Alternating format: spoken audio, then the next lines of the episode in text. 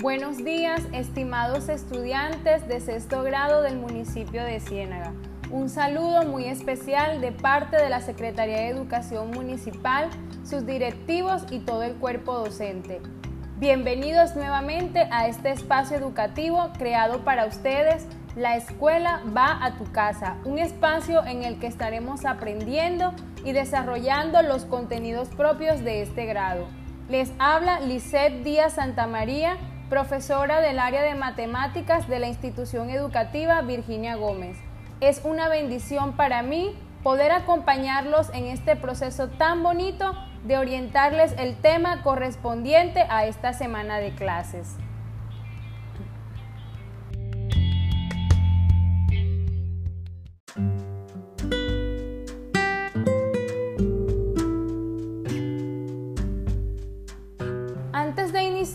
Vamos a disponer este día en las manos del Señor. Demos gracias a nuestro Padre Celestial por permitirnos compartir este momento y por todas las bendiciones que recibimos a diario.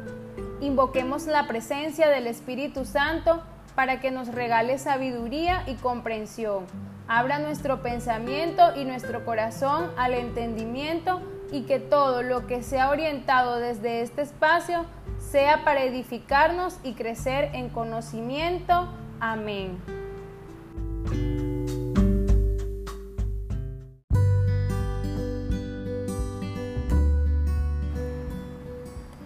En el día de hoy estaremos brindándoles orientaciones para que puedan desarrollar las actividades del tema 2 de la guía, página 5, radicación con números naturales. Para esta clase es indispensable que tengas a la mano los siguientes recursos. Lápiz, borrador, sacapuntas, la guía de matemáticas, la cual has debido recoger previamente en tu institución educativa, un cuaderno para tomar notas y desarrollar los ejercicios y lo más importante de todo, voluntad y disposición de escucha. Concentrados, estamos listos para iniciar nuestra clase.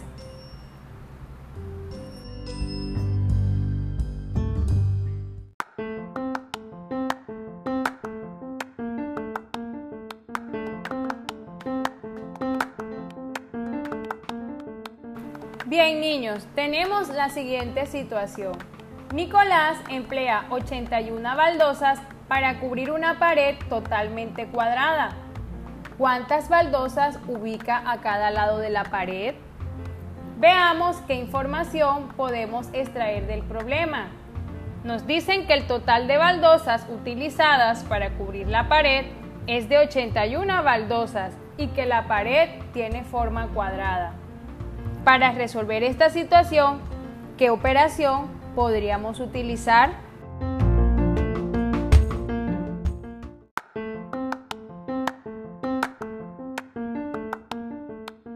Profe, ¿podríamos resolverlo como una multiplicación?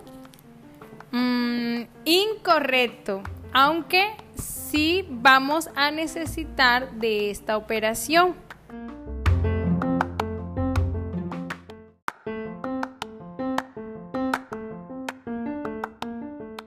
Consideremos que la pared que cubrió Nicolás tiene forma cuadrada.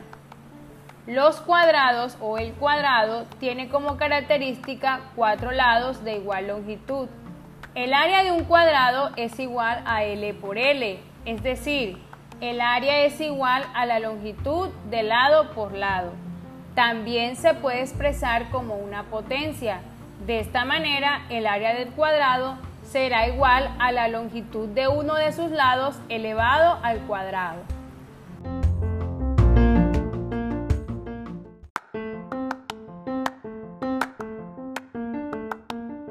O sea, profe, que para saber cuál es el área de un cuadrado, tomamos un lado y lo multiplicamos por sí mismo dos veces. Sí, así es.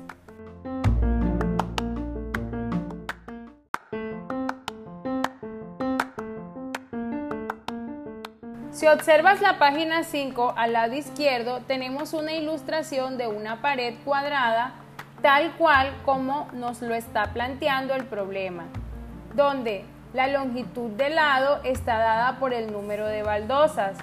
Para saber el total de baldosas que cubren la pared, simplemente multiplicamos el número de baldosas que tenemos lado por lado. También podemos decir que el total de baldosas que recubre la pared es igual al cuadrado del número de baldosas que tenemos a un lado.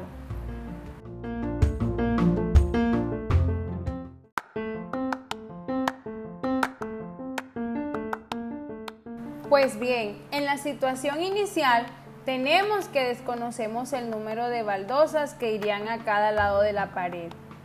El problema sí nos brinda información sobre el total de baldosas que cubren la pared, por lo que se hace necesario hacer uso de una operación que nos permita determinar el número de baldosas ubicadas a cada lado.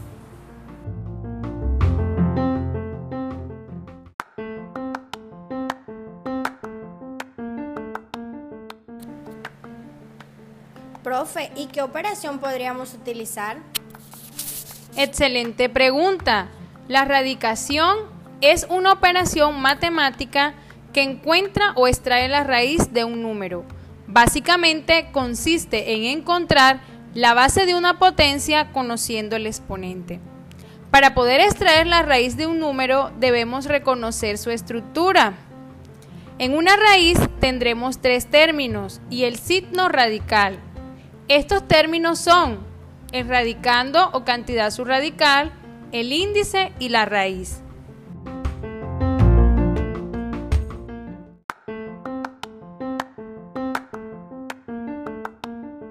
El radicando o cantidad subradical es el número que está dentro del signo radical y al cual vamos a extraerle la raíz según nos indique el índice. Esta raíz puede ser cuadrada, cúbica, cuarta, quinta y así. El índice es un número pequeño ubicado a la izquierda del radical mayor que 1. Me indica que debo buscar un número natural diferente de 0 que multiplicado por sí mismo el número de veces que me indique el índice sea igual a la cantidad subradical. Por último tenemos la raíz que es el resultado de la operación. La raíz es el número natural que cumple la condición anterior, de modo que al ser elevado al índice del radical es igual a la cantidad subradical.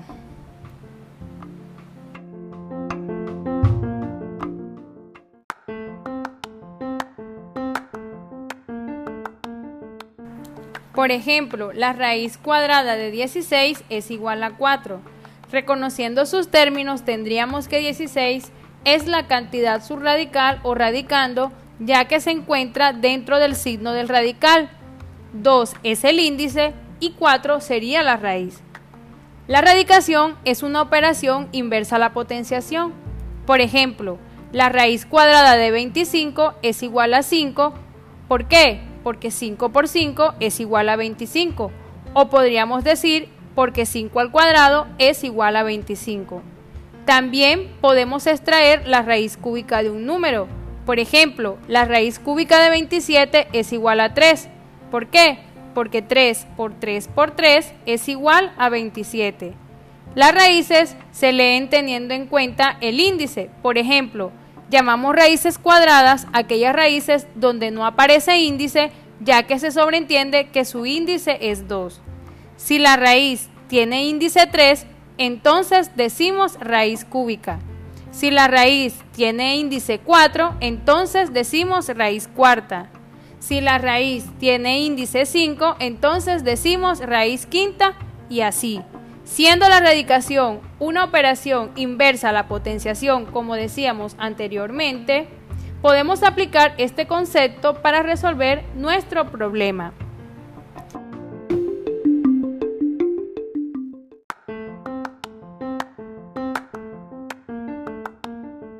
Tenemos entonces que debemos extraer la raíz cuadrada del total de baldosas utilizadas para cubrir la pared y de esta manera llegaremos al número de baldosas ubicadas a cada uno de los lados. Por tanto, la raíz cuadrada de 81 será igual a 9.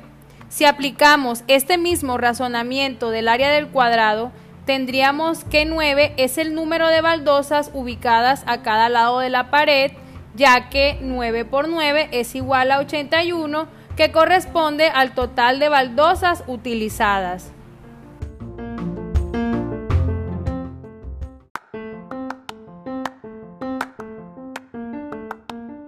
Para resolver algunas operaciones con raíces es necesario que apliquemos algunas propiedades. Es posible que nos encontremos con algunas situaciones en las que debemos multiplicar dos o más números que se encuentran en un mismo radical y comparten un mismo índice. Para este tipo de situaciones aplicamos la propiedad raíz enésima de un producto que nos permite escribir cada factor como el producto de raíces con un índice común. Por ejemplo, la raíz cúbica de 8 por 64 podemos escribirlo como la raíz cúbica de 8 por la raíz cúbica de 64. Luego extraemos las raíces por separado y tendríamos que la raíz cúbica de 8 es igual a 2 y la raíz cúbica de 64 será igual a 4. Finalmente, multiplicamos las raíces obtenidas 2 por 4, que será igual a 8.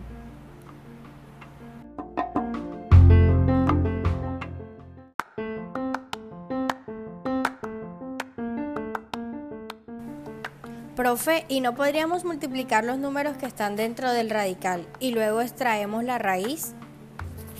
Buena pregunta.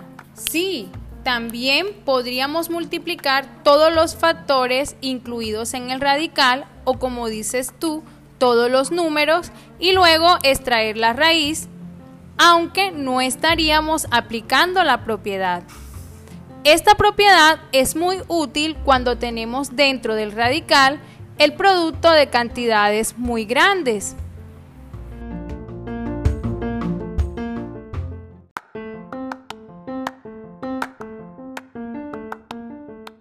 Así como tenemos multiplicación de raíces con igual índice, también es posible que tengamos situaciones con división. En este caso, aplicamos la propiedad raíz enésima de un cociente que es igual al cociente de la raíz del dividendo entre la raíz del divisor. Por ejemplo, la raíz cuadrada de 36 entre 9 podemos escribirlo como raíz cuadrada de 36 entre raíz cuadrada de 9. Luego extraemos las raíces por separado, teniendo entonces que la raíz cuadrada de 36 es igual a 6 y la raíz cuadrada de 9 es igual a 3. Finalmente efectuamos la división. 6 entre 3 es igual a 2 y el cociente obtenido será la raíz.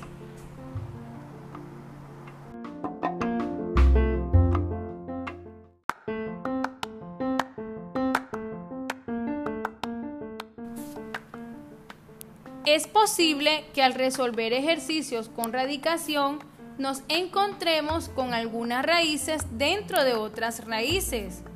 Profe, pero eso está como complicado. No te asustes, Ana.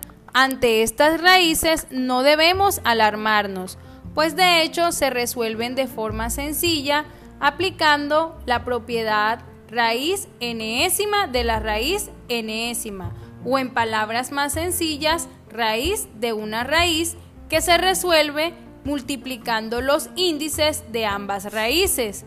El producto obtenido lo escribimos como el índice de la raíz, conservando la cantidad subradical a la que luego le extraeremos su raíz. Por ejemplo, la raíz cuadrada de la raíz cúbica de 64 se resuelve de la siguiente manera.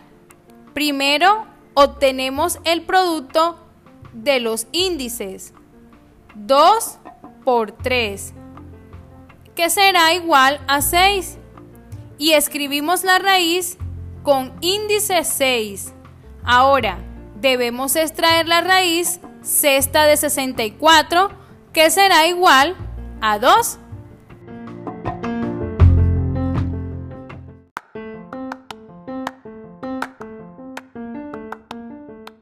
Otra propiedad nos dice que si extraemos la raíz cuadrada cúbica, cuarta, quinta o cualquier raíz con índice diferente a 0 de 1, su raíz será siempre igual a 1. Esta propiedad la llamamos raíz enésima de 1. Por ejemplo, la raíz cuadrada de 1 es igual a 1. La raíz cúbica de 1 es igual a 1. La raíz cuarta de 1 es igual a 1. Y así podríamos plantearnos varios ejemplos similares.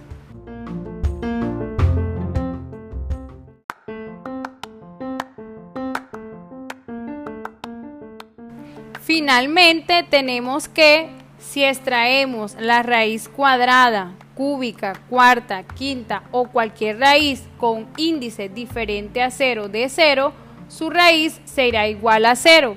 Esta propiedad la conocemos como raíz enésima de 0. De esta manera decimos que la raíz cuadrada de 0 es igual a 0, que la raíz cúbica de 0 es igual a 0, que la raíz cuarta de 0 es igual a 0. Bien niños, espero que hayan estado muy atentos a todas las explicaciones. Antes de finalizar, debemos recordar qué es la radicación.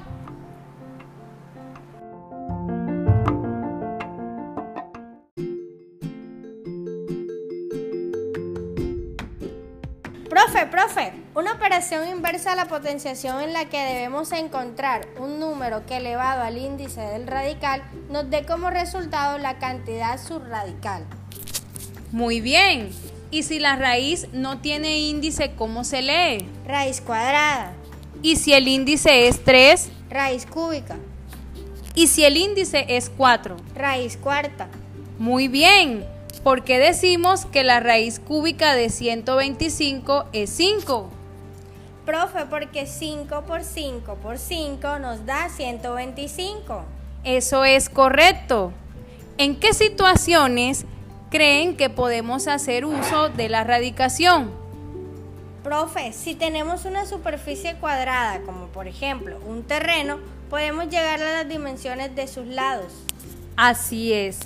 Bueno niños, por hoy hemos terminado nuestra clase. Ha llegado el momento de la tarea y de poner en práctica todo lo que hemos aprendido. Así que manos a la obra.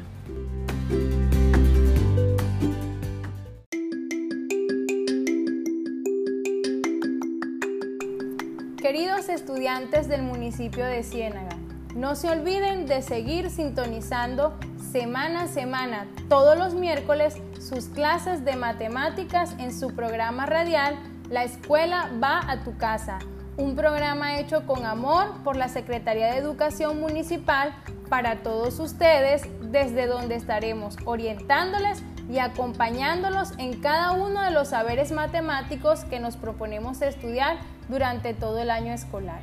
Un abrazo y muchas bendiciones. Y recuerden, quédense en casa.